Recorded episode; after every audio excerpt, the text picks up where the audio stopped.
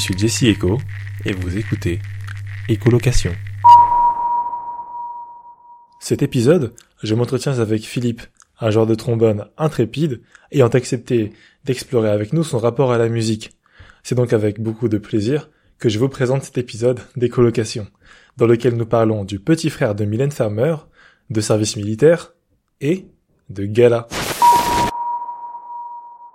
Bonjour à tous et bienvenue dans un nouvel épisode d'écolocation. Aujourd'hui, je suis en présence de Philippe, une connaissance d'un ami très proche qui a accepté de parler avec nous de musique.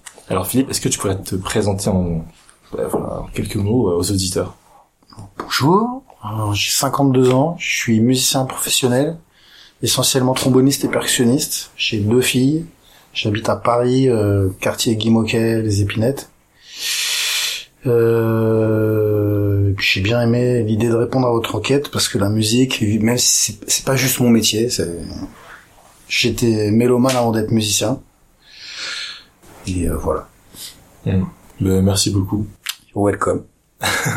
enfin, j'aime beaucoup le fait que tu insistes aussi sur le fait que tu sois mélomane avant d'être musicien, parce que j'ai l'impression que souvent dans les contenus on parle de musique, enfin, on met en avant les artistes, etc., mais on oublie souvent le fait que, bah, que eux-mêmes avant c'était des passionnés de musique. Et donc j'espère qu'on va pouvoir un peu explorer ce côté-là aussi de, de son parcours. Ok. Ok. Ben, alors je vais commencer tout simple. Est-ce que récemment il y a un son qui t'a marqué, qui t'a écouté en boucle? Euh... Le dernier truc qui m'a tarté, mais ça fait déjà un moment, c'est Anderson Pack. Oh. Euh... Je pense que tu dois connaître D'Angelo.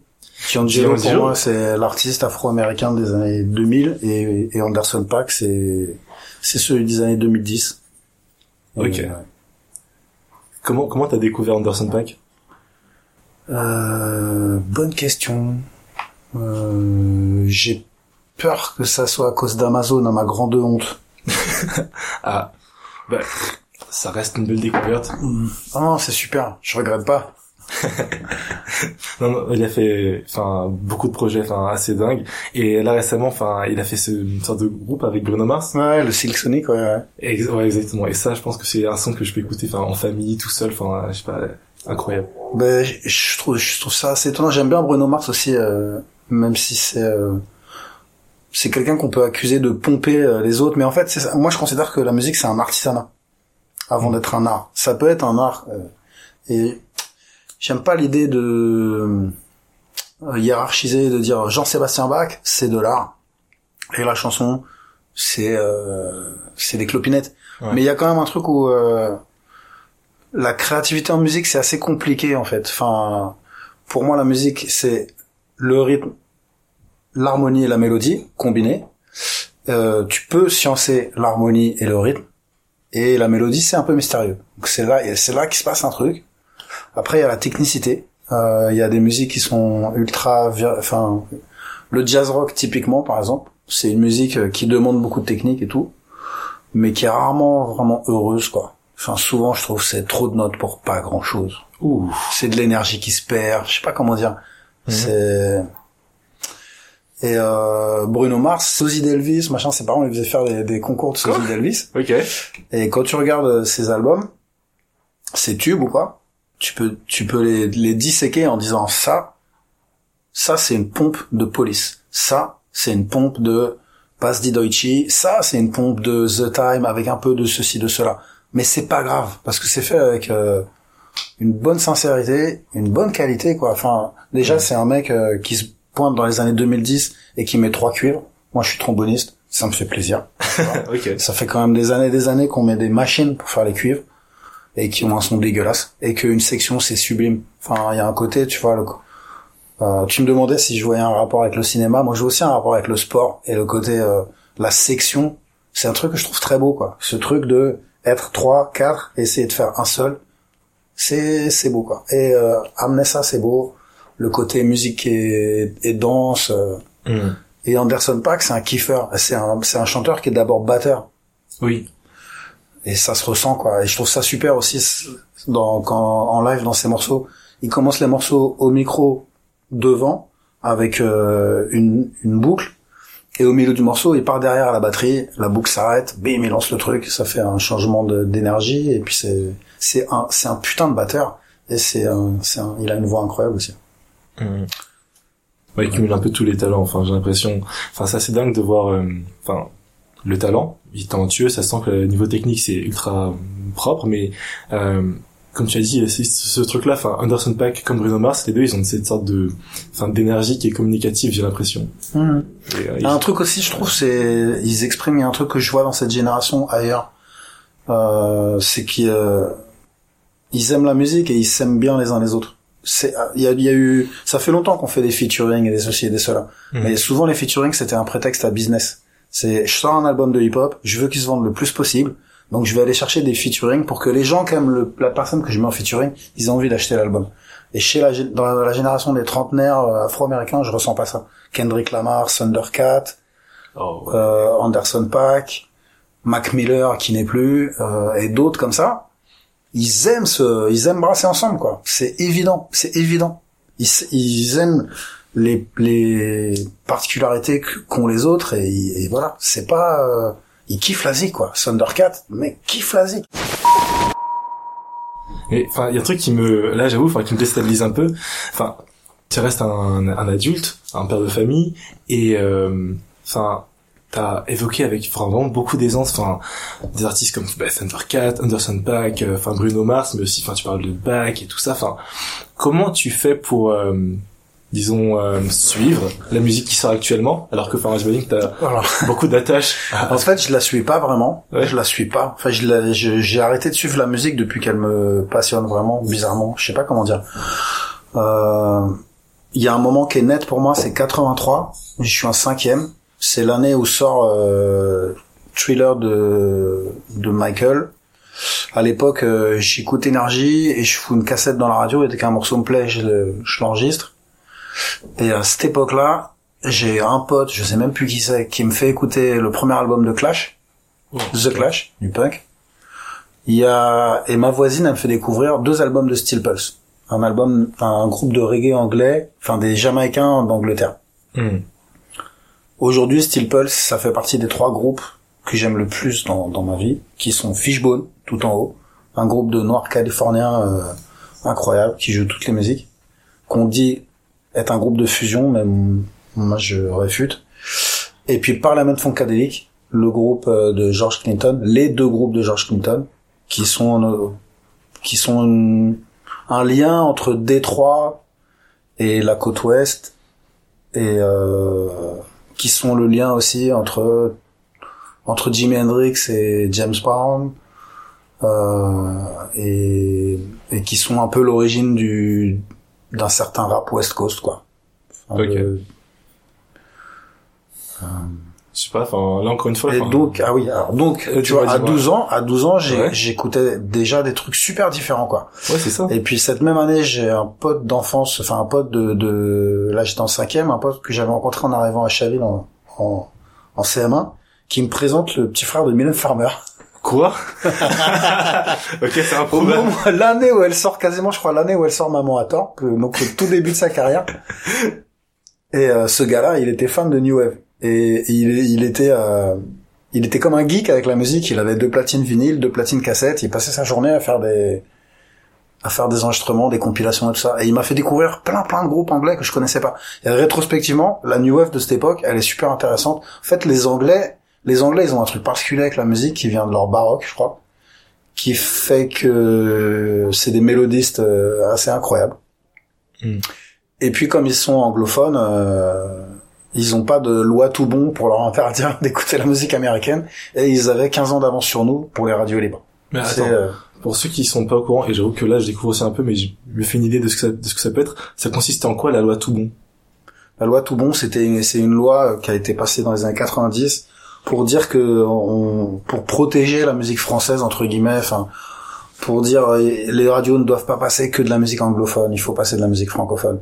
Et, ce qui est marrant, c'est que finalement, ça a servi le hip-hop français. Là où c'est les gens qui défendaient cette loi-là, et, s'ils avaient pensé à ce détail-là, ils, auraient- ils auraient peut-être fait autrement. Yes. Donc c'est un peu l'effet inverse finalement. Enfin, les gens ont commencé à faire leur propre son, toujours avec leurs leurs, leurs influences un peu américaines et tout ça. Ouais, je pense que ça a pas d'incidence. Enfin, Ouais. je sais pas. Toi, comment ça t'a, ça t'a impacté, cette, cette loi-là? Comment tu Moi, ça m'a pas impacté. Je m'en, je m'en, je m'en tape. Enfin, Mhm. euh, je te dis, 83, j'écoutais encore un peu la radio. Euh, à partir de deux ans plus tard, j'ai commencé à écouter surtout du punk, à vouloir faire de la musique. Euh, 83, 84, 85, je jouais du hautbois, j'ai arrêté, j'ai commencé la basse et la batterie par un petit hasard heureux, euh, avec un copain qui lui partait dans la basse et euh, voilà pendant deux pendant deux ans j'écoute plus ou moins que du punk. Et euh, puis je commence à me réouvrir un peu. Reggae, rhythm and blues, je découvre James Brown, je me rappelle très bien la découverte des, des morceaux des années 70 de James, ça c'est une gifle. Ah ouais? C'est vraiment une gifle. De... Je jouais de la batterie par-dessus. Euh... Euh, Désolé, mais enfin, qu'est-ce qui t'a giflé dans les morceaux de James Brown qui te, parce que quand même, t'as déjà un bagage. Parce que parce que parce qu'en fait euh... Euh... parce que je suis rythmique moi. En fait, euh, tout m'a amené vers ça. Euh, j'ai un copain qui dit que j'ai un, un copain excellent musicien qui pense que euh, on enfin on parle de groover, tu vois. Pour les pour nous pour nous les groovers, les gro- le groove pour moi c'est le côté humain du rythme, c'est-à-dire on- si on était des machines, on ressentirait euh, tous le tempo pr- euh, parfaitement précisément, on jouerait au fond absolu du tempo. Et euh, les musiques, elles ont des caractères par rapport au temps, elles se jouent devant ou derrière. Tu vois ce que je veux dire? Non. Quand on joue, quand on dit derrière le tempo, c'est qu'on va jouer légèrement en retard. Devant le tempo, on va jouer légèrement en avant. Au fond, on va jouer au fond. Et, et la bonne musique, elle, elle mettrait ça. Enfin, les, les bons musiciens, ils mettraient ça. Et, euh, et en fait, euh, pour moi, toutes les musiques qui me plaisent, c'est des musiques de groove. Il y a des gens qui font une erreur, qui pensent que le groove, ça définit la musique afro-américaine. Non, ça définit l'aspect humain de la musique, euh, le reggae groove, la salsa groove, tout ça. Enfin, et, et moi, tous- ces trucs-là me parlent en fait. Et c'est aussi, euh, je suis un, je suis quelqu'un qui a de l'énergie. Depuis que je suis petit, je suis speed, je cours partout, je suis joyeux. Enfin, j'ai pas que ça, mais il y a ça en moi. Et en musique, ça s'est exprimé comme ça. Enfin, tu vois, c'est envoyer de la purée, envoyer la purée. Envoyer la purée. Et euh, le, enfin, tu vois, par exemple, Ouais. dans la salsa, j'ai retrouvé un truc de l'énergie du punk. Ou Fishbo- Fishbone, Fishbone, ça, Fishbone, c'est extrêmement puissant. C'est des gens qui font du funk, du, du ska, du, du, du punk, du metal, mais à toujours avec la même sincérité, la même énergie. Et moi, ça me, ça me soulève, quoi. Ça me soulève. C'est comme euh, quand tu prends un grand shot d'alcool, euh, d'alcool pur, euh, enfin, de vodka ou je sais pas quoi. Ça, se- Ouah ça fait un truc comme ça. Moi, ces musiques-là, ça me fait ça, quoi. Et si euh, une section, pour moi, une section de trompette de salsa, ça me, ça me prend dans la colonne comme peut prendre un riff de guitare saturé euh, bien joué, quoi. Ah, super. Et en fait, moi, tu me demandes pourquoi tu peux être éclectique ou comment tu peux être éclectique. Hum. Moi, c'est juste ça, en fait, c'est l'énergie. On, on est tous... euh, la musique, c'est aussi du son, une façon d'enregistrer. Et il y a des façons d'enregistrer avec des époques. Là, des années 80, elle mettait beaucoup de reverb sur la batterie. Il y a des gens, ça leur parle pas. Euh, moi aussi, des fois, je suis gêné par le son. Enfin, dans la musique afro-américaine, je préfère le son des années 70 au son des années 80 Ah, Pourquoi? Parce que ça me parlait plus euh, et à un moment donné je peux dépasser ça il y a un, il y a un moment il y a un moment où tu dis non ah, c'est du style 80 c'est c'est ah, laisse tomber et puis à un moment donné tu tu, tu fais un peu l'effort d'écouter il y a des gens qui aiment qui aiment ce style et qui te montrent les perles des fois aussi tu joues des morceaux quand tu joues un morceau là tu le connais vraiment Ah, tu change ton l'écoutes, rapport. c'est pas pareil. Quand tu l'écoutes, tu tu t'attrapes pas tout. C'est ça aussi. C'est les gens, on n'a pas tous la même écoute, tu vois. Il y a des gens, ils écoutent, et ils connaissent l'harmonie instantanément, quasiment. Peut-être pas. Il y a ce qu'on appelle oreille absolue et ce qu'on appelle oreille relative. Mhm. Il y a des gens, ils savent tout de suite de quoi ça ça ressort. Et moi, en fait, l'harmonie, ça a jamais été le truc essentiel pour moi. C'est pas ça.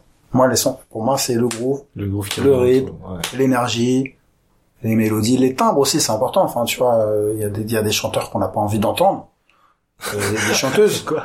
Bah non, enfin, on n'aime pas. Ah, Tu vois, le, thème- cas par cas, le, ouais. le timbre d'Anderson Paak, par exemple, il me plaît à mort. ça Ouais, veut pas dire ça, que, je pourrais en- écouter n'importe quelle euh, bouse qui qui lui passerait par la l'envie de chanter, mais Enfin, il y a, il y a plein, il y a plein de paramètres qui comptent. Et, ça, et ça, ça fait que, bah, on n'aime pas tous les mêmes choses et qu'on ressent pas les, les choses euh, de la pareillement. même façon. Mais c'est intéressant. T'as parlé quand même euh, de, la musique et surtout du fait que quand on passe un peu de l'autre côté du rideau, qu'on commence à, à faire les sons, à les, à les jouer, là le, le rapport à la musique change. T'as parlé encore une fois aussi de de, de de hautbois, de, de, de, de trombone, de enfin batterie. Enfin, c'est quoi le ton le premier instrument de musique enfin que t'as joué et pourquoi Flûte avec, parce que j'avais pas le choix, c'était à l'école. Et le hautbois, j'ai commencé euh, l'année d'après, cinquième. Tu voulais le, le hautbois, pourquoi le hautbois euh, Non, c'était pas une histoire de niveau supérieur. Dans ma famille, il y a beaucoup de musiciens. J'ai j'ai une, une fratrie de sept cousins, dont une une seule n'a pas joué. Et, et les aînés jouaient super bien. Donc euh, il y a, ils sont ils sont cinq plus âgés que moi. Enfin, je dis ils sont, mais c'est des garçons et des filles. Il y a quatre filles et trois garçons. Le premier jouait piano, puis un garçon violon, puis une fille violoncelle. Ces trois-là jouaient vraiment super bien. Wow. Ceux d'après ont joué moins bien, mais voilà, moi j'étais petit, je les voyais jouer, puis ça donnait envie, quoi. Et euh, du coup, j'ai choisi le hautbois parce que personne le faisait. Mais euh, c'est dommage parce que c'est un instrument euh, qui n'est pas tout terrain. C'est un instrument qui n'existe que dans le classique, quoi. Ah ok, c'est dur d'aller vers un autre genre musical avec un hautbois. Ouais, c'est, je sais pas si quelqu'un a déjà essayé de faire du jazz avec, mais je sais pas, tu vois, il y a des sons larges. Ça, c'est pas un son large, quoi. Ça, c'est, je sais pas comment dire. Le trombone, je l'entends, je fais waouh. Enfin, c'est un instrument qui me faisait rêver avant de le jouer. Directement le trombone. euh, Ouais, la trompette, euh, le trombone, la trompette, t'as pas besoin de jouer 100 000 notes pour que ça soit beau, quoi. Enfin, je sais pas. Le sax, tout le monde a pas un beau son. Le sax, euh, il y a des gens qui, f- qui se débrouillent pour faire des agencements de notes incroyables. Alors, il y en a qui se masturbent, qui, qui, qui, qui débitent de la double croche, quoi. Et ça, ça m'a jamais fait vibrer. Ok. Mais il y a des gens qui ont le son. Mais par contre, pour moi, les cuivres, ça a plus naturellement le son. Non, C'est intéressant ça parce que souvent bah, les les gens euh, je sais pas enfin sont plutôt attirés vers des instruments comme euh, comme la guitare euh, la, la batterie tout ça et Ouais, parce c'est qu'ils veulent pécho. ouais c'est vrai c'est vrai enfin je sais pas ça non, mais je sais pas, c'est ouais, c'est non, c'est c'est c'est l'instrument du leader, euh, c'est beau gosse la guitare, t'es là. Là, les jambes écartées, la guitare un peu basse, tu fais des moulines avec ton bras. Bon, je rigole, hein. non mais mais mais moi-même je me suis rêvé guitariste, je me suis rêvé chanteur guitariste quand j'étais quand j'ai quand j'étais euh, jeune ado, tu vois. ok sur devant de la scène et tout faire des riffs Ouais ouais, carrément. et finalement c'est le ça reste euh, le trombone qui Ouais, c'est arrivé bien après. C'est Ah. arrivé bien après.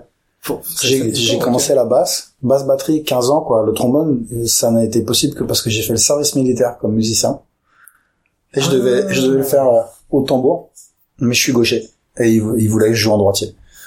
Et moi, j'ai pas voulu. Ça ne m'aurait servi à rien. J'aurais appris la prise tambour sur la main gauche. En batterie, tu utilises main droite. Moi, je jouais comme un rocker, je jouais comme ça. Je jouais les deux, les deux, les deux mains en prise normale, tu vois. ok Et je m'étais dit, ouais, ce serait intéressant. Comme ça, ça serait intéressant. Mais pas. Et grâce au hautbois, je savais, j'avais un minimum de colonne d'air. Je savais lire un peu la musique. Donc, on m'a pris comme, euh, comme futur cuivre. Tuba. Petit tuba, gros tuba sous fa. oh. ok donc au sein de l'armée enfin t'étais comment ça se passait? T'étais dans, dans la J'étais, à- la alors, j'étais, j'étais convoqué à Rastatt, à la frontière avec Strasbourg. Ok J'ai été auditionné comme tous les panquins qui étaient là et on a été répartis sur toutes les, tous les régiments d'Allemagne qui avaient un- une musique. Et moi, j'étais envoyé à Berlin. Et euh, donc c'était régiment d'infanterie, donc c'était harmonie avec sax, clarinette et tout ça. Et euh, j'ai été pris pour être euh, basse quoi. Mhm. Et euh, on était on était mieux payé du fait d'être à Berlin. On avait une demi-solde en plus par euh, par Berlin et on avait un boulot militaire qui consistait à faire du canon de vin. comment quoi on apprenait le canon de vin. C'était un canon, un canon anti-aérien qui est obsolète maintenant. C'est remplacé par des missiles. Et euh, voilà. c'était une époque qui a l'air quand même enfin ça avait l'air dingue donc euh, Ah, c'était marrant. en journée enfin vous faisiez des canons de vin Non, Euh, non, le non. En fait, jouiez, ah, euh, c'était en- c'était fin 92 et le régiment il allait bientôt fermer. Et du coup, on nous a, à l'époque, au début, on était censé faire moitié moitié. Hmm. Et un mec a dit ça ne sert à rien, on ferme dans moins d'un an, on représente la France, on va vous faire sortir plus souvent faire de la musique. Donc vous allez faire 80% de musique et 20% de canon. ok Ouais. Là, tu m'as parlé donc un... Bon, là, on est à Berlin. Avant ça, tu m'as parlé de pas mal de musique américaine, même anglaise. Et Mhm. finalement, de ce que je sais, t'es plutôt aussi attiré par la musique brésilienne. Ouais. Comment t'es arrivé le à truc, ce parcours-là? D'abord, il y a eu euh, la musique latine avant la euh, samba. Ouais. J'avais un copain qui était un très bon percussionniste euh, qui habitait pas loin de chez moi, dans le même lycée. Et euh, il m'a montré un premier pattern de conga. Après, euh, j'ai un oncle qui est qui vit au Venezuela depuis les années, la fin des années 60. Euh, j'ai raté une première année de fac. J'ai bossé et je suis parti au Venezuela pour trois mois. Ok. Là, j'ai eu l'occasion, j'ai rencontré un couple de Français euh, qui bossaient avec l'Alliance française. J'ai eu l'occasion de rencontrer un prof de conga. Il y a eu un, un stage de conga. J'ai fait ça. J'ai sympathisé avec le mec. Je l'ai revu au moment de quitter euh, le Venezuela. Je me suis acheté une paire de conga et une paire de bongos. Alors, bongo, alors... Les bongos, c'est des petits, bongo euh, c'est des petits, euh, c'est des petits fûts euh, courts. En fait, en, en salsa, t'as les congas. C'est un gros fût légèrement ovoïde. T'en as généralement deux ou trois, voire plus. Euh, si tu fais la base du rythme. Mhm. Il y a un instrument qu'on appelle les timbales. Ça ressemble à des caisses claires. Il y en a, il y en a deux. C'est des, ça a la tête d'une caisse claire, mais il y a une seule peau. C'est tendu très aigu. Et t'as des cloches et des woodblocks. Les woodblocks, c'est des trucs soit en bois, soit en plastique, qui sonnent très aigus et très secs. D'accord. Et tu fais l'accompagnement, tu fais, tu fais euh, les claves, euh, la complémentaire de la clave, tout ça. Et puis tu, tu ponctues, tu fais des roulements qui ponctuent, tout ça. Et les bongos, il y a le poste du, du joueur de bongo, c'est des rythmiques assez continues qui se marient très bien dans les congas. Et au moment des parties cuivre et des mambos et tout ça, ils sortent une grosse cloche qu'on appelle la campana avec une grosse baguette et ils jouent Ok. les bongos, tu les joues entre les jambes. euh,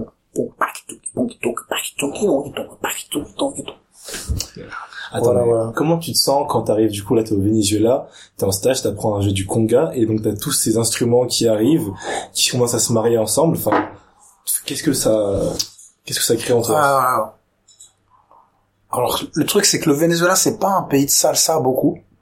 Il y a un grand artiste qui s'appelle Oscar de Leon et qui est à Caracas. Et là moi j'étais à Mérida. C'est dans les Andes. Donc la culture salsa là-bas c'est c'est très c'est très discret quoi. Euh, j'ai juste acheté euh, des- il y avait un disquaire, je suis allé acheter des cassettes et le mec m'a sorti euh, les gros trucs euh, connus de la salsa. Et quand on parle quand on dit salsa en fait on parle de la musique latine de New York, des portoricains de New York. Ah, ah ouais? Dans la salsa, c'est new-yorkais? Ouais. La, la musique latine, les Cubains, ils parlent pas de salsa. Les Cubains, ils définissent les rythmes, ils disent euh, ça c'est de la bachata, de la rumba, du son, euh, du pilon, tout ce que tu veux, du mambo. Et voilà. Et en fait, l'immigration des latins, de la- des latinos aux États-Unis, elle est quand même assez euh, pas compartimentée, mais euh, les Cubains ils vont beaucoup en Floride, Miami, et à New York, c'est plutôt les Portoricains. Et les Portoricains, ils ont, euh, ils ont des rythmes à eux. Le, la bomba et, et le, la plena, Mm. c'est proche, mais c'est différent. Et après, ils prennent aussi les rythmes euh, des Cubains. Ok, ça s'influence. Et genre, euh, ouais, carrément. Enfin, Repareto, euh, tout Fania All Stars, là, à part Celia, Celia Cruz, elle est cubaine, je crois. Mais à part ça, majoritairement, c'est des Portoricains. Est-ce que, du coup, enfin, en ayant conscience de, de tout ça, de ces, de ces mouvements de population, de ces mouvements même culturels et tout, toi, à un moment, tu t'es dit que tu allais aller sur les traces de la salsa? Peut-être en allant aux États-Unis, ou bien Non, en non, non, non, non. Non, euh, quand je vais au Venezuela, j'ai pas du tout conscience de ça. Je suis allé à New York en 2001 et en 2014. Ouais, je, je savais ce qu'était New York pour la salsa, mais j'y allais pas spécialement pour ça. Enfin, j'y allais pour New York, quoi. Pour, que, pour tout, parce que New York, c'est toute la musique. Enfin, Ah, après, aux, aux, bah ouais. Enfin, c'est pour moi, c'est c'est la, c'est une capitale culturelle mondiale. Enfin, tu à, à, à New York, tu rencontres moins d'Américains que tu rencontres euh, de gens du monde entier, en fait, quoi. Dès que tu vas prendre un taxi, ça va être euh, un Pakistanais, un Africain. euh, si tu, enfin, moi la première fois que j'y suis allé, c'était un, un- on allait voir un, le pote, un pote italien du, du- de ma femme. Et euh, on a rencontré euh, des Français, des Sud-Américains. J'ai eu, j'ai rencontré des, des, des Ricains ponctuellement. D'accord. Super ponctuellement, quoi. c'est quand même dingue. Enfin, tu voyages, t'es aux États-Unis, et pourtant, en fait, enfin, tu croises quasiment qu'un qu'un Américain, quoi. Du moins à New York. Après, euh, enfin, en tout cas, les, les gens avec qui j'ai échangé. ok. Ah, c'est aussi intéressant ça. Ils t'ont ils t'ont accueilli, enfin, t'as pu passer des moments avec eux cool et tout. Ouais, ouais, c'est pas, c'est pas les Français. Hein. Ah. Les Ricains ils ont beaucoup de défauts, mais ils sont, ils sont conviviaux. En tout cas là-bas, sur, enfin, surtout tu vois sur les côtes. Moi, je connais que New York, mais, Hmm. mais bon, j'irais pas me fricoter avec des mecs du Montana, euh, dans le Tennessee. euh, J'aurais envie de rencontrer les gens, mais j'essaierai de faire attention à ce que je dis. Tu vois, Ok. je parle très très librement partout dans le monde, mais là-bas, je ferai attention. Alors, on digresse vachement, je suis un grand digresseur. Tu m'avais demandé comment comment t'es arrivé au samba et tout ça. J'ai, j'ai- Je me suis je me suis demandé ça. perdu en route. Non, pas de souci. Et du coup, euh, après, après le service militaire, Ouais. je me suis inscrit à la fac de Saint-Denis en musicologie et c'était chiant. Ça a pas duré longtemps. Et euh, il y a des mecs qui m'ont... En fait, j'ai, j'ai, j'ai rencontré un orchestre que je ne pouvais pas rater, qui s'est appelé Boboon Brass Band et qui était incroyable. Et pour moi, c'est les débuts, c'est, c'est ce qui m'a emmené vers la musique professionnelle. Ce n'était pas pro, mais euh, on a beaucoup beaucoup joué. On a fait 300 concerts. On a joué avec Michel Petrucciani et tout ça et tout ça. Quoi? 300 concerts? Ah ouais, en 5 ans. Et en fait, il y a un trompettiste qui était à la fac de Saint-Denis qui s'appelle Sébastien Manès, qui m'a vu avec mon trombone dans la fac et qui m'a branché pour l'orchestre. Mais dans le même temps, je m'étais inscrit au conservatoire de Chaville pour faire du trombone avec euh, Monsieur Guillonnet, et on était deux élèves. L'autre élève, c'est Fabien Essorgui, et lui, il était aussi euh, dans Boboon. Donc je ne pouvais pas rater cet orchestre. Ok. Et dans cet orchestre, on a joué essentiellement de la salsa. De la, de la salsa, du funk, Mhm. un morceau de Fela. euh. Et, euh, et on a... euh, cet, ce- cet orchestre, il était issu d'un groupe qui s'appelait Jamaica. Et ce groupe, il avait essayé, il avait eu l'occasion, enfin des mecs de ce groupe avaient eu l'occasion de faire de la capoeira Ok. et aussi euh, d'expérimenter la batuque, la batucada. Mais du, alors du, mais c'était marrant d'une manière, euh, comment, avec des, des- avec des, des petites erreurs. La batucada avec des erreurs. Comment ça C'était c'était quoi les erreurs qu'ils faisaient Euh, t'as trois sur deux dans la batuque. Ok. Euh, les deux marcations, les gros, qui font bim, bon, bim, Mm. bon, bim, bon. Et t'as un petit qui se balade et qui fait bim, king, king, king, king, king, king, sur le 2 et le 4. Donc il est du côté du gros. Ok. Et ce truc-là, eux, ils l'avaient décalé un temps en avance. Donc au lieu de faire ping, kong, gung, gung, kong, gung, gung, gung, kong, gung, gung, gung, gung, ils faisaient ping, gung, don, to, gung, gung, don, ton, gung, gung. Bon, pour les, les gens, ils diront super peut-être, spécifique. c'est pareil, quoi. Mais non, c'est pas pareil. Tu fais, Ouais. tu, tu, tu fais écouter deux secondes à un Brésilien, il fait, oh, qu'est-ce qui se passe? Wow. Comme, euh, comme, tu vois, comme pour un Afro-Américain, entendre, euh, pom, ka, pom, ka, c'est horrible. Et pour moi c'est horrible. C'est mon combat. Arrêtez de clapper sur le 1 et le 3. Ok. Bon, je, je vais essayer. Je vais essayer. Je suis pas sûr de tout avoir compris, mais euh, ça va venir. Mais attends, mais qu'est-ce que ça représente pour les Brésiliens la batucada quand même? Parce que là, c'est ah, plus que de la musique. Enfin, c'est culturel. Alors, batucada, c'est un terme qu'ils emploient pas beaucoup. Euh, Ils parlent des écoles de samba, des baterias, mais c'est, mais peu importe. Et, euh, le samba, c'est de Rio, et ça, ça s'est répandu partout sous des formes diverses et variées. Et, et la musique de bloco, c'est-à-dire des gros groupes euh, de percussion, il y a, il y a trois grandes cultures. Il y a le samba, le maracatu, qui a 400 ans, qui vient de l'état du Pernambouc, Oula, waouh. et le samba reggae, qui vient de l'état de Bahia, et qui lui est beaucoup plus récent, et plus récent que le samba. Moi, moi la partie, la partie que je pratique euh, le plus, le- vraiment, c'est le samba carioca, le truc de Rio. Mhm. Et j'ai euh, beaucoup de, je trouve, je trouve le maracatu magnifique. J'en connais un tout petit peu.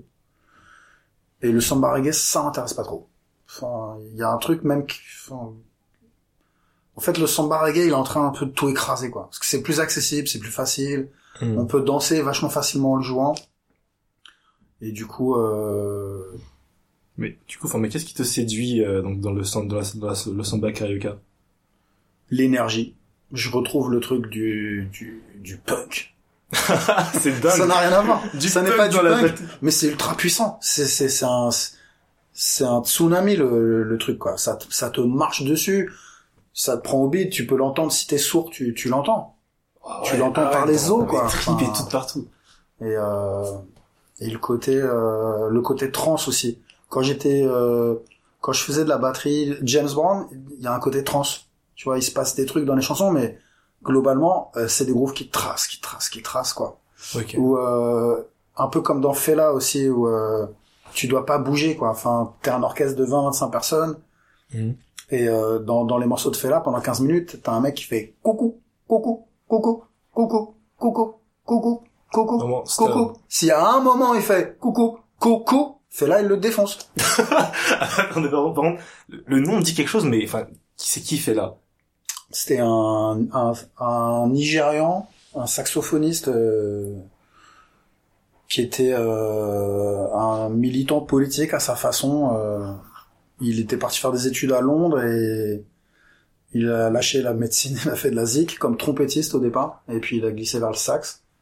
Et euh, je pense qu'il a pris, euh, il a entendu le funk qui montait, il a entendu le, la musique high life du Ghana que je connais pas très bien, je saurais pas définir, et il a fait sa sauce à lui, et il a, il a fait un truc euh, pan, enfin panafricain, tu vois, qui, se, qui est un truc politique, euh, la, la black, la Black Pride à l'africaine. Ok. Et en même temps, euh, je pense que, enfin ouais, au Nigeria, il y avait, il y avait, euh, on est, il y a du pétrole, donc euh, il y a de la corruption, il y a plus de corruption que s'il y avait pas de pétrole. Oui. Et, euh, et lui, il a, f- il a appelé son, sa maison où il y avait ses icônes, ses femmes, sa baronne. Et il a appelé ça la République de Kalakuta. Ok. Et, et il faisait sa vie, quoi. Enfin, il est mort du sida euh, dans les années 90, je pense. Punaise. Il a l'air d'avoir laissé un héritage super riche. Faut Ah ouais, il a deux fils, euh, Femi Kuti, Sheon Kuti, qui continuent le, le truc chacun à leur façon. Enfin, il a l'afrobeat, c'est c'est lui qui a inventé ça. Il y a des gens, il y a un groupe chilien qui joue ça. Il y a, il y a des groupes en Angleterre, en France. euh, et c'est un héritage massif. Ouais. Punaise, ouais, je me sens, je me sens fier. Enfin, c'est ouf, quoi, qu'il y ait des, des artistes comme ça qui fait autant pour la culture africaine et je sais pas, qu'ils l'ont renouvelé à leur façon. Euh, c'est, je dirais pas la culture africaine, je dirais une culture africaine. Une culture, ok. Tu vois, le- la world music et tout ça, bon, ça arrive après, c'est, c'est souvent, euh, c'est business, machin. L'Afrique, c'est tellement riche, quoi. Enfin, moi, j'en, j'en connais peu, mais euh, je suis fou amoureux de la culture sénégalaise, le sabar. Et rien que ça, le sabar, le mbala, c'est ultra singulier, quoi. Mais on peut pas dire- On peut pas dire, euh, quand tu regardes ça, c'est la culture sénégalaise, quoi. C'est, Ouais. c'est pas la culture africaine. C'est une grande culture africaine. C'est sûr que. De même que le djembé, t'as la culture mandingue et la culture euh, guinéenne. Et c'est pas pareil. Après, tout ce que j'adorerais savoir, c'est comment tout ça a voyagé. oh Pareil, t'as des trucs, euh, des instruments. euh, Moi, je suis allé au Sénégal avec un pandero. C'est le petit instrument brésilien qui est là-haut, là, où il y a des cymbalettes sur les côtés et une pause sur un cadre. Et les mecs, ils, ils voyaient ça, ils font, ah, c'est génial et tout. Mais nous, on a la sico. La sico, c'est plus ou moins ce truc-là, je pense. Ok. Et les, les, les Maghrébins et les Turcs aussi, je pense, ils ont le bendir. Ok. Bendir, pandero, je pense que c'est des mots cousins, quoi. C'est des mots cousins, ce truc-là. Il y a juste, mais il y a l'Atlantique entre les deux. Mais tu veux dire que, enfin, que ce soit, attends, avec cet instrument qui est cubain, Non, brésilien. euh, brésilien, Mais c'est, enfin, je sais pas, tu sais, il y a, il y a- au Brésil, il y a un, un style aussi qui s'appelle le roté. Ça Ok. s'écrit xoté. En fait, ça vient des Écossais, Scottish. Oh, Le- ils sont des Écossais qui sont venus avec Ouais. l'accordéon. Et hop là, ça, ça s'implante. Enfin, c'est, les Brésiliens, c'est des grands recycleurs. Ok. Mais tout le monde fait ça, en fait. Enfin, c'est comme le, le la batucada, c'est, c'est, la rencontre de survivance. euh, Enfin, pas de survivance. C'est les cultures euh, africaines emmenées par les esclaves Mhm. et euh, et les instruments des militaires portugais quoi. Et en fait tout est et pareil enfin il y a aussi euh, un aspect qui qui qui qui mériterait qu'on l'étudie à l'école euh, partout c'est la santeria cubaine, les tambours bata, les Mhm. tambours comme ça, peut-être que Thomas vous en a parlé de ça. Ouais, j'ai ah, exactement ouais, au Cuba. La santeria, c'est cousin du candomblé brésilien. C'est pas du tout les mêmes instruments, mais c'est des origines communes. Alors après, Et il y a aussi le vaudou, euh, le vaudou haïtien qui est qui est différent, mais qui a à voir, en tout cas, de musique de trance pour des esprits. Santeria Candomblé, c'est beaucoup plus Mm. similaire. Chango Chango, Yemaya, Yemanja, tu vois, un panthéon de dieux, tu Ouais. les honores par des rites, tu les convoques par les rites. Et tout ça, ça, ça, ça, ça nourrit les musiques modernes. euh, le samba vient du candomblé. Il y a un truc qui me qui me perturbe, c'est que ben, là on parle enfin de toutes ces similarités entre les cultures musicales, enfin que ce soit en Amérique latine, que ce soit en Afrique, que ce soit même en Turquie, t'as évoqué. Enfin, il y a plusieurs choses qui me viennent à l'esprit, donc j'essaie un peu de tout reposer. Déjà, c'est dingue que tout s'influence comme ça, et c'est ouf de pouvoir un peu rem- remonter la trace. Et ensuite, ça me perturbe parce que en fait, c'est pas mal les percussions en fait qu'on retrouve partout. Je pense que c'est le truc premier. Ah, Je pense que les même je sais pas à quel moment euh, les saints, les hommes ont arrêté d'être des des gros singes, tu vois. Ce truc là, euh, enfin moi je suis pas créationniste Ouais. et je pense euh, que c'était plus enfin on peut on- c'est c'est vraiment direct la percussion quoi et euh, il y a plein de je sais pas un tronc euh, un tronc creux, un tronc pourri. Mm. Tu lui tapes dessus, ça fait un son. Et tu vois, ça, ça générer un son, c'est c'est kiffant quoi. Enfin, il y a des il y a des instruments très très primitifs entre guillemets. Le berimbau, tu vois, c'est un arc, c'est un arc avec une feuille, une, une euh, Une sorte de la corde, elle est en métal Ok. et tu tapes dessus avec un bâton. Dans la main qui, qui, qui, qui joue, tu tiens un, un truc tissé en osier avec des grains dedans, donc ça fait chut en même temps que ça Hmm. tape, et tu tiens un caillou pour euh, faire trois sons. Pour soit tu tapes sans toucher la, la corde, soit tu effleures la corde et ça va grincer, soit tu tu pousses sur la corde et tu vas générer une deuxième note.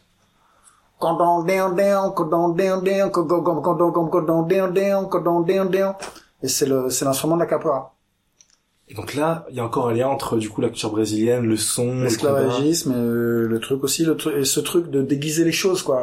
Ça, c'est- ça, le ce truc typiquement brésilien. ouais. Euh, T'as pas le droit. euh, Le, le candomblé, ils l'ont, ils l'ont déguisé euh, dans le culte des saints. Ils ont fait semblant d'accepter le catholicisme, Ok. voire à force de faire semblant, ils l'ont vraiment accepté. Ils, ils, ont, ils arrivent à être à la fois dans le candomblé et catholique. Ils ont fait des correspondances entre les dieux du candomblé et les saints.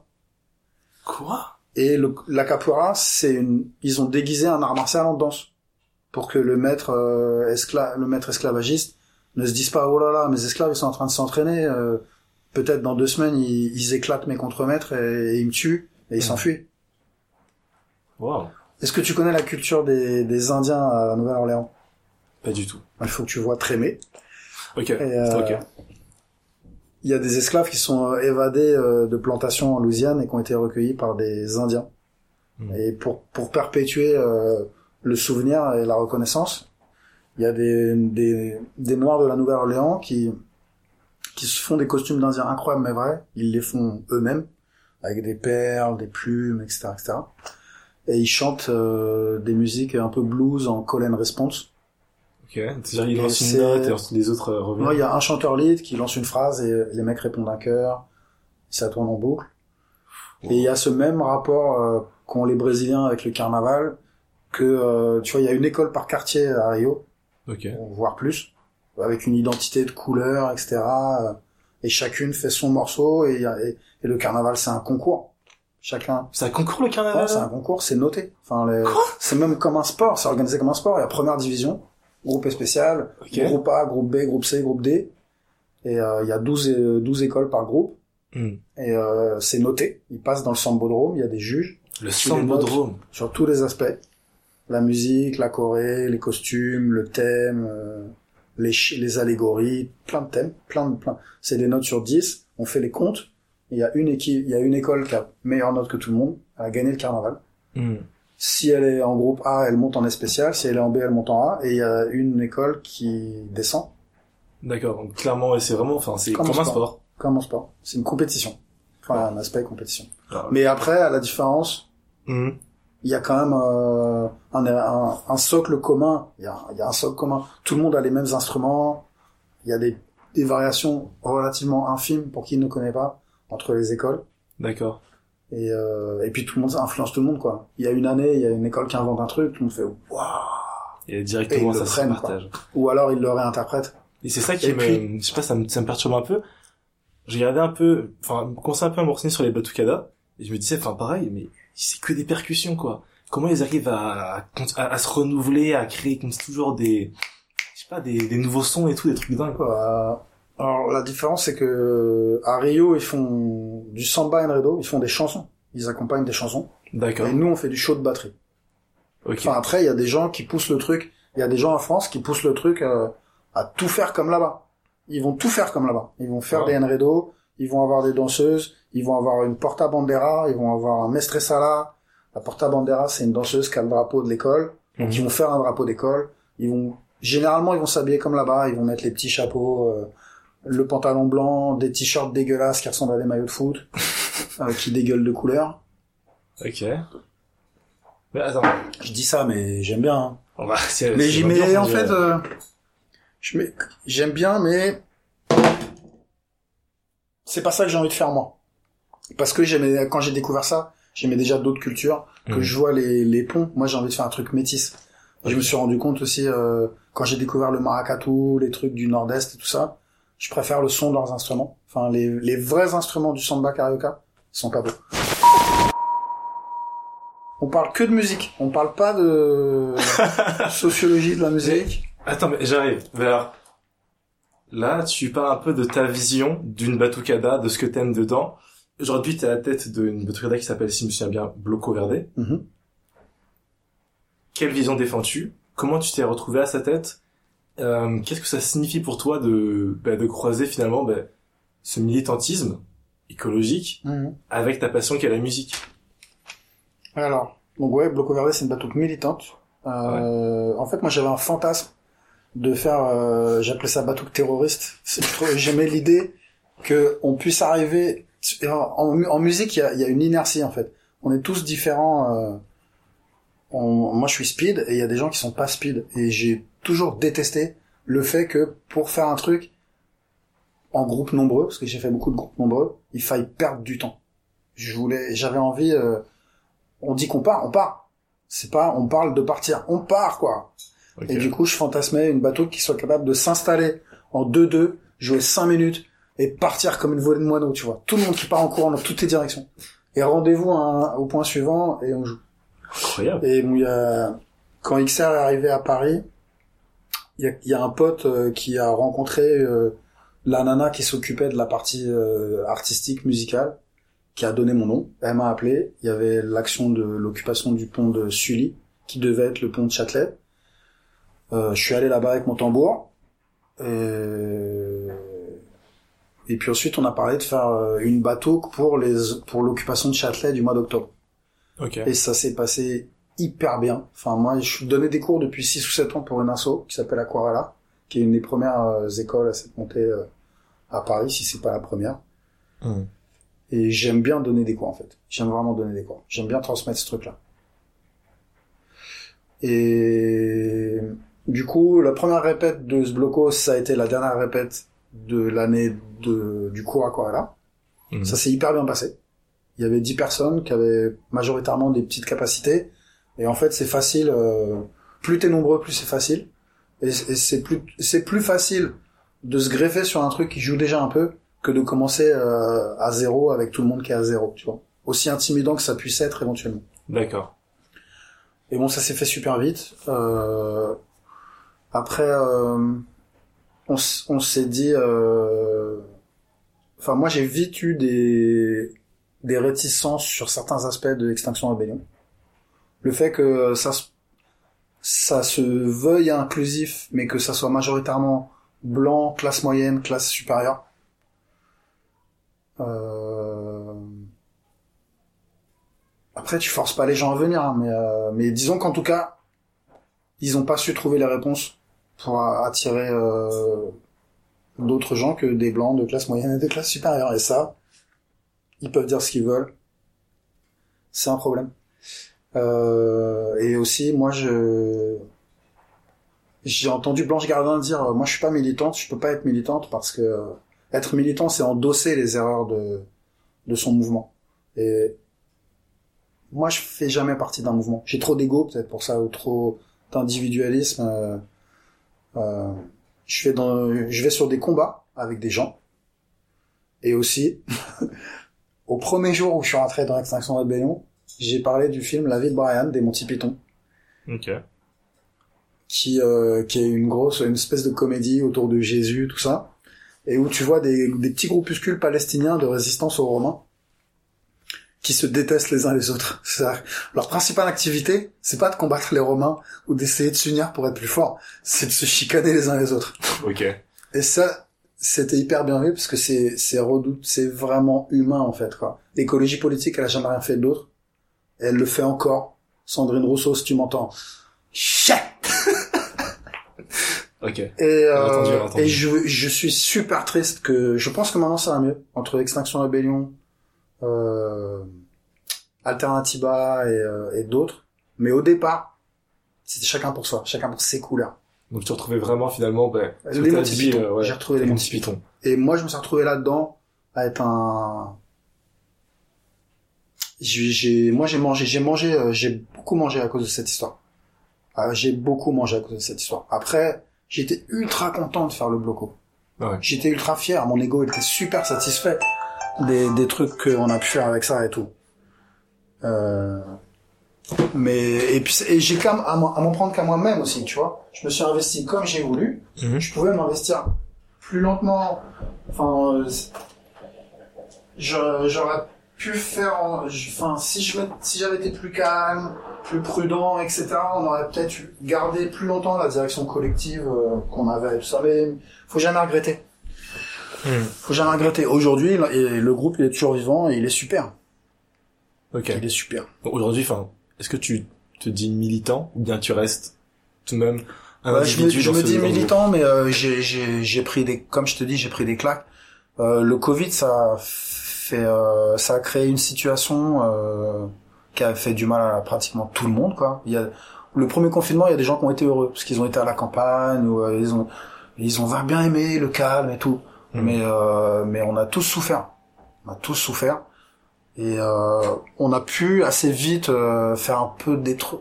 On pouvait pas se voir, on pouvait pas faire des répétitions, on pouvait pas faire des réunions, mais on a pu faire des manifestations. Ok. Alors qui avaient plus rien à voir avec l'écologie, mais euh, mais en fait, avant qu'il y ait le Covid, on a commencé à faire des manifestations politiques. Ouais. Déjà.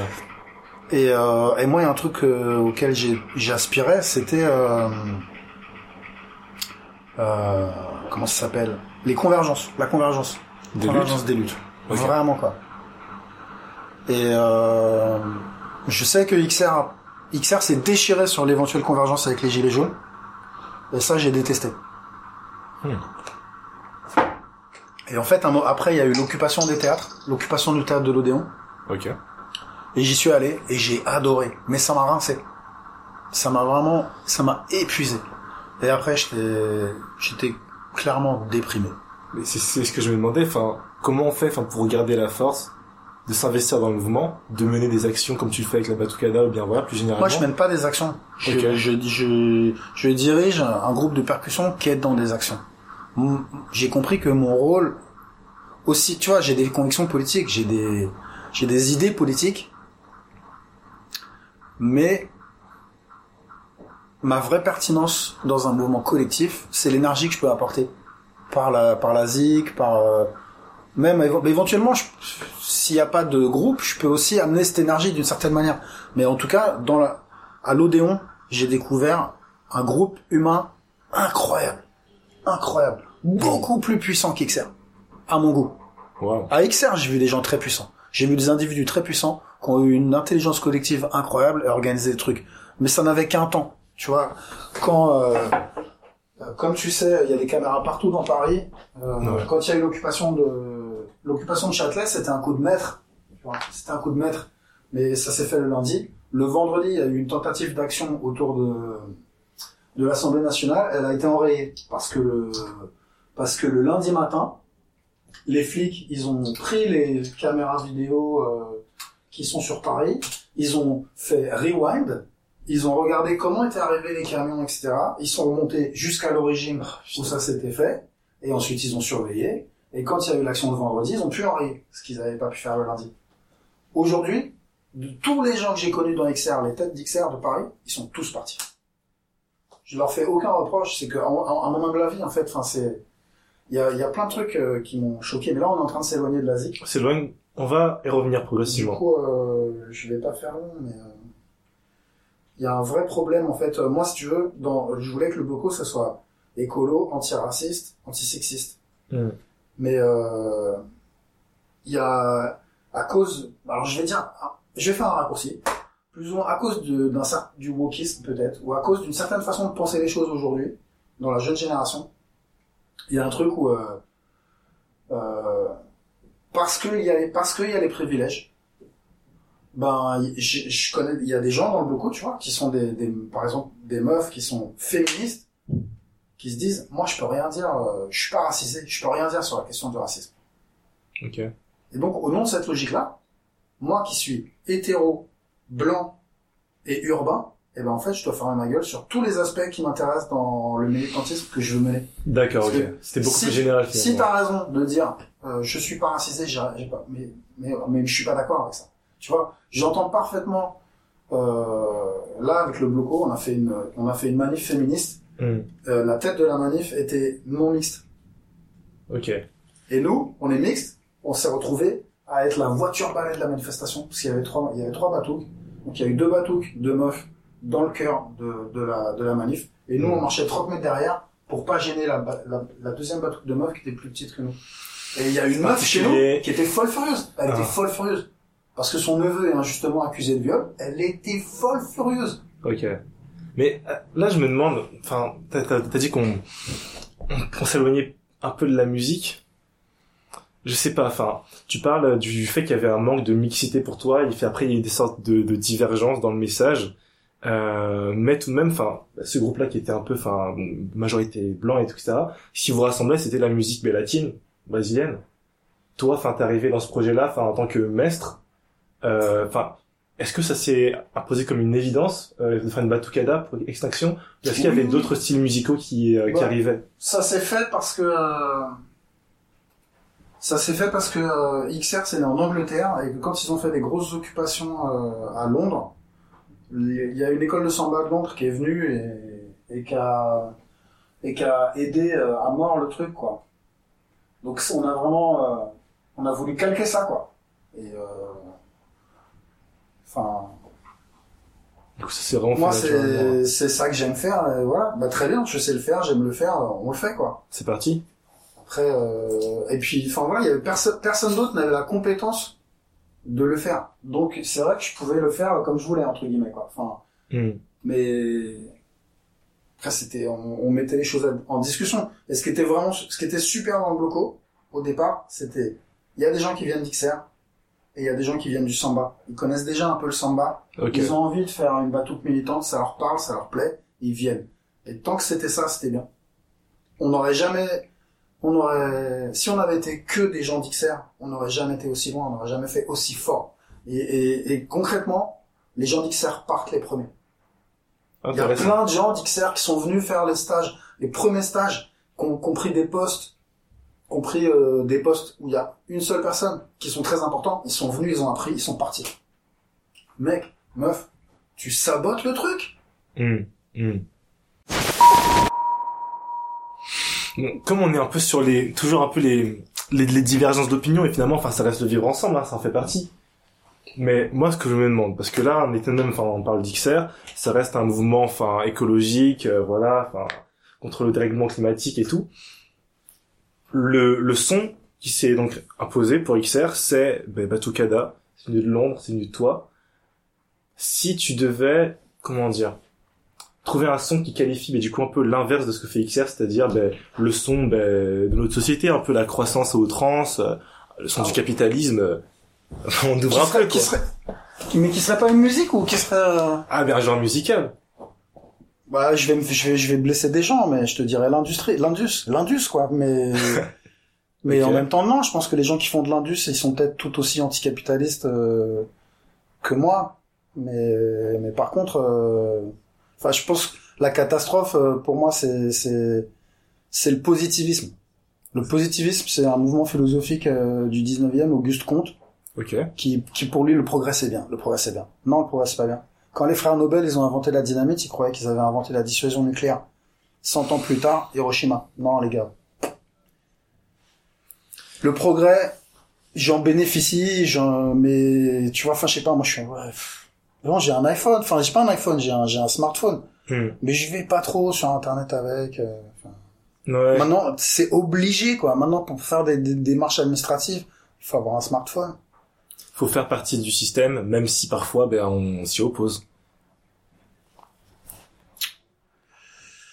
Euh, ouais, c'est compliqué d'être complètement, complètement en système. Surtout là, comme ils sont, ils sont en train de criminaliser le- la subversion. Enfin, Hmm.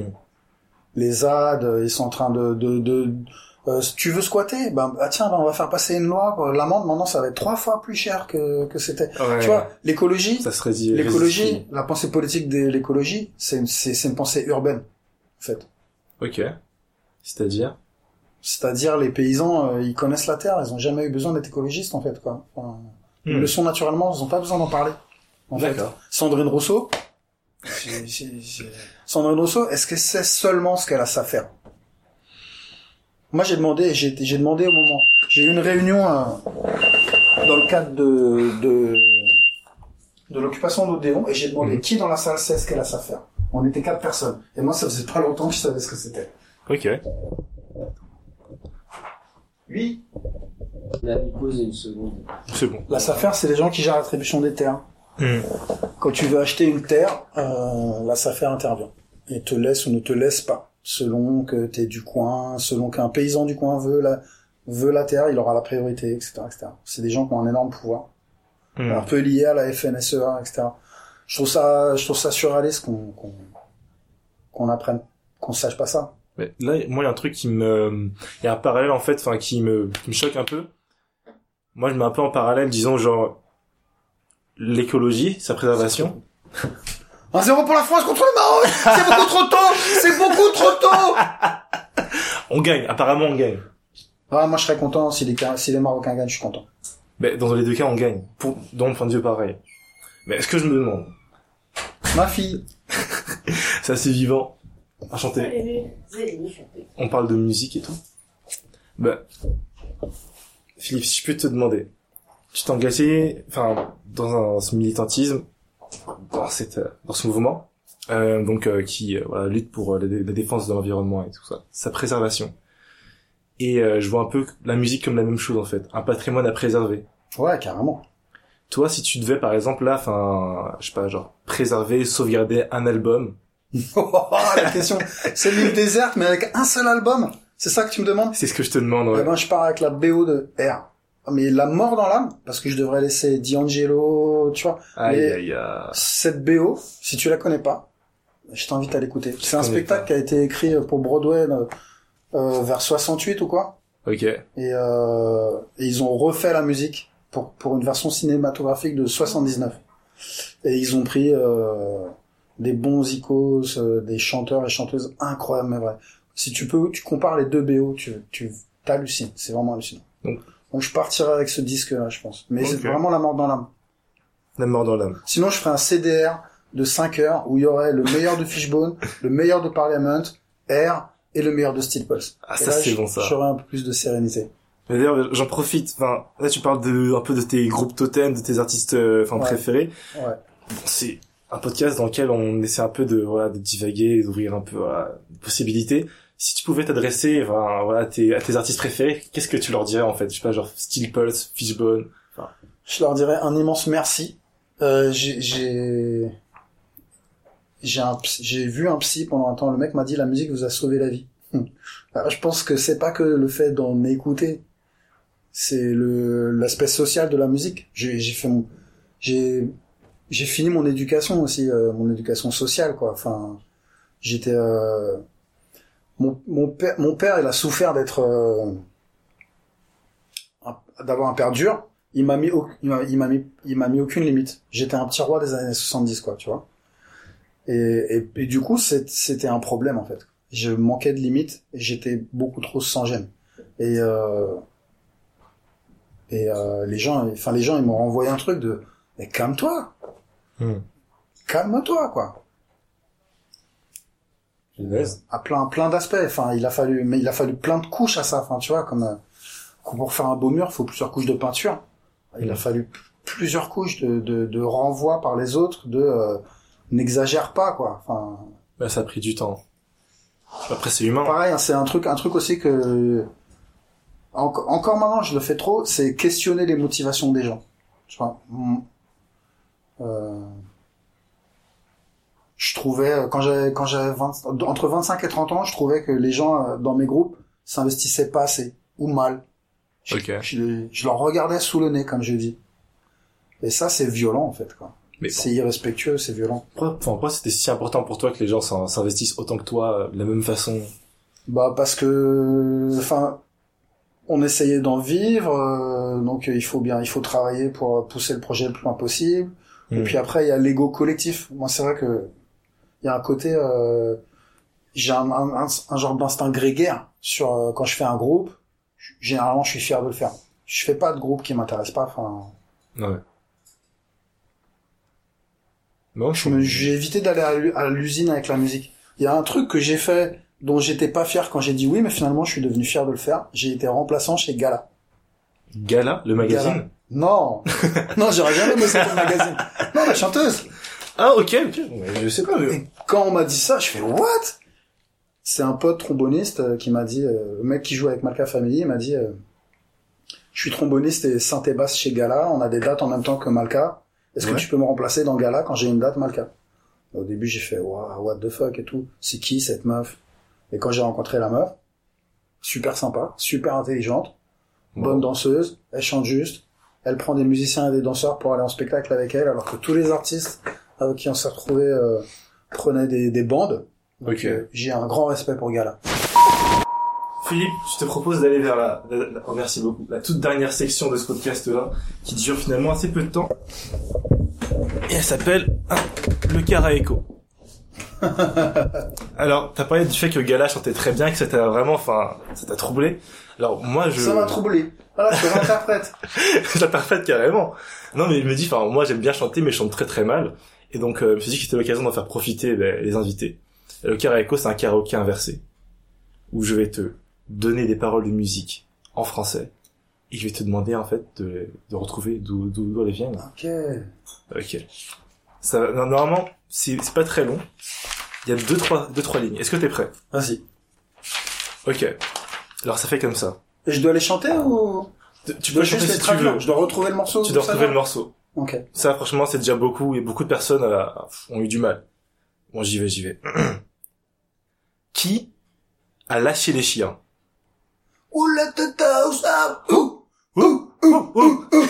Mais je sais pas qui a sorti ça le premier, par contre. Je, je sais pas d'où ça vient, ce truc-là. Sérieux? Ouais. Ah, ouais, je connais que le plus, le plus populaire, mais je savais pas qu'il y avait une histoire... C'est euh, qui? euh, comment... Attends, j'ai écrit quelque part. Bowman. Bowman? Beau, alors euh, j'écris très très mal. Bowman. Je sais pas. Je pense que c'est la version la plus connue. Il doit y en avoir d'autres. Mais j'ai j'ai entendu ce son-là, enfin, en me renseignant un peu sur ta, sur la batucada. Et euh, je sais pas, je trouvais juste l'énergie dingue, quoi. Parce qu'on le, on le fait avec le bloco. Ouais C'est, tu nous as vu le faire? Je vous ai pas du tout, hein, vous avez vu sur internet. Ok. Il y avait une sorte de petite captation vidéo, et je me suis dit, punaise, enfin, c'est stylé, j'aurais pas vu le mélange euh, marcher comme ça, mais ça, ça rendait clair. Parce qu'on fait du funk. Ah. Moi, je suis un ouf de funk. Ouais. C'est pour ça aussi. Ouais, punaise, bah, merci de nous régaler, hein, franchement. Philippe. Euh... Attends. Qu'est-ce qui se passe? Ah Apparemment, on a, on, a, on a un petit bonus, si ça te va. Alors, des paroles qui pourraient, être, qui pourraient, qui, qui, qui pourraient dire un truc. Il était une fois maman qui la voulait. Il était une fois une pop qui la voulait. Est-ce que ça te dit? Est-ce que, est-ce que ça te... Est-ce que ça résonne quelque chose? Alors, il y a... Ah, T'as, t'as pris les paroles de Parliament ou de Funkadelic et tu les as traduits euh, dans Google? C'est C'est Red Hot Mama de, de Funkadelic? C'est très très proche et ça parle ça parle de maman, ça parle aussi de bah, du papa. Ça fait There once was a ma. Ah non, c'est Fishbone. Ouais, Mine pas. ouais c'est ça. Bon, ok. En plus, ah ouais ouais. j'ai j'entends pas bien les paroles des chansons. Euh, je comprends bien l'anglais, mais je suis ma, mon écoute elle est trop sur la musique pour bien capter les paroles. Mes filles elles comprennent mieux les paroles que moi. Ouais. Toi, t'es vraiment dans la mélodie. Pas la mélodie, un espèce d'ensemble du morceau euh, dont ça fait partie, mais il y a des morceaux de Fishbone que j'écoute depuis 30 ans et plus et je sais toujours pas ce que ça raconte. Alors que ça, c'est des textes euh, bien écrits, bien qui disent des vrais trucs. Punaise. Bon, ça, c'est un plaisir, franchement. Euh, Philippe, est-ce que t'aurais quelques mots pour, pour, euh, clôturer ce, cet épisode avec toi? Euh, bah, vive la musique. Euh, ce, ce que je trouve génial avec la musique, c'est, tu sais, je t'ai dit, c'est un artisanat. Hmm. Le côté, euh, la- le samba, la musique latine et tout ça, tu vois vraiment que c'est euh, des milliers de personnes qui l'ont construite et qui la construisent. À l'opposé du côté euh, les petits artistes de pop euh, qui ont 22 ans, qui ont lu euh, Rimbaud et euh, et, euh, et Antonin Artaud et qui euh, et qui pètent plus haut que leur bouche et qui croient euh, inventer un truc. C'est très dur d'inventer un truc sur le format de la pop musique. Hmm. Très très dur. Ah, j'espère que Et ça viendra. on peut le faire, on peut, on peut, Ouais. on peut, on peut avoir un, un univers déjà. Bah, enfin, il y a le timbre de voix des chanteurs, euh, chanteuses, il y a euh, l'instrumentation. Enfin, si t'inventes, si tu, tu vois bien que euh, quand la guitare électrique arrive, c'est une révolution. Quand le synthé arrive, c'est une révolution. Quand le sampler arrive, c'est une révolution. C'est quoi la prochaine révolution? Je sais pas. Et euh, par contre, à l'inverse, quoi, ces, ces musiques populaires traditionnelles Hmm. il n'y a pas d'invention d'instrument et quoi que ce soit, mais par contre, c'est une œuvre collective, quoi. Et, et dans ces milliers de gens, il y a des gens qui qui sont euh, qui ont un, plus, un apport plus important, ils sont ils entendent plus, ils ont des idées, je sais pas. Mais euh, mais c'est pas l'homme providentiel, c'est pas le génie, euh, je sais pas quoi. Enfin, Non, c'est un truc qui, me- qui me parle à mort quoi. Et ce côté aussi euh, ça ça ça ça m'a ça m'a frappé au Brésil. Le fait que euh, il y a des gens euh, il y a les, les différences euh, de, de richesse de statut social sont folles.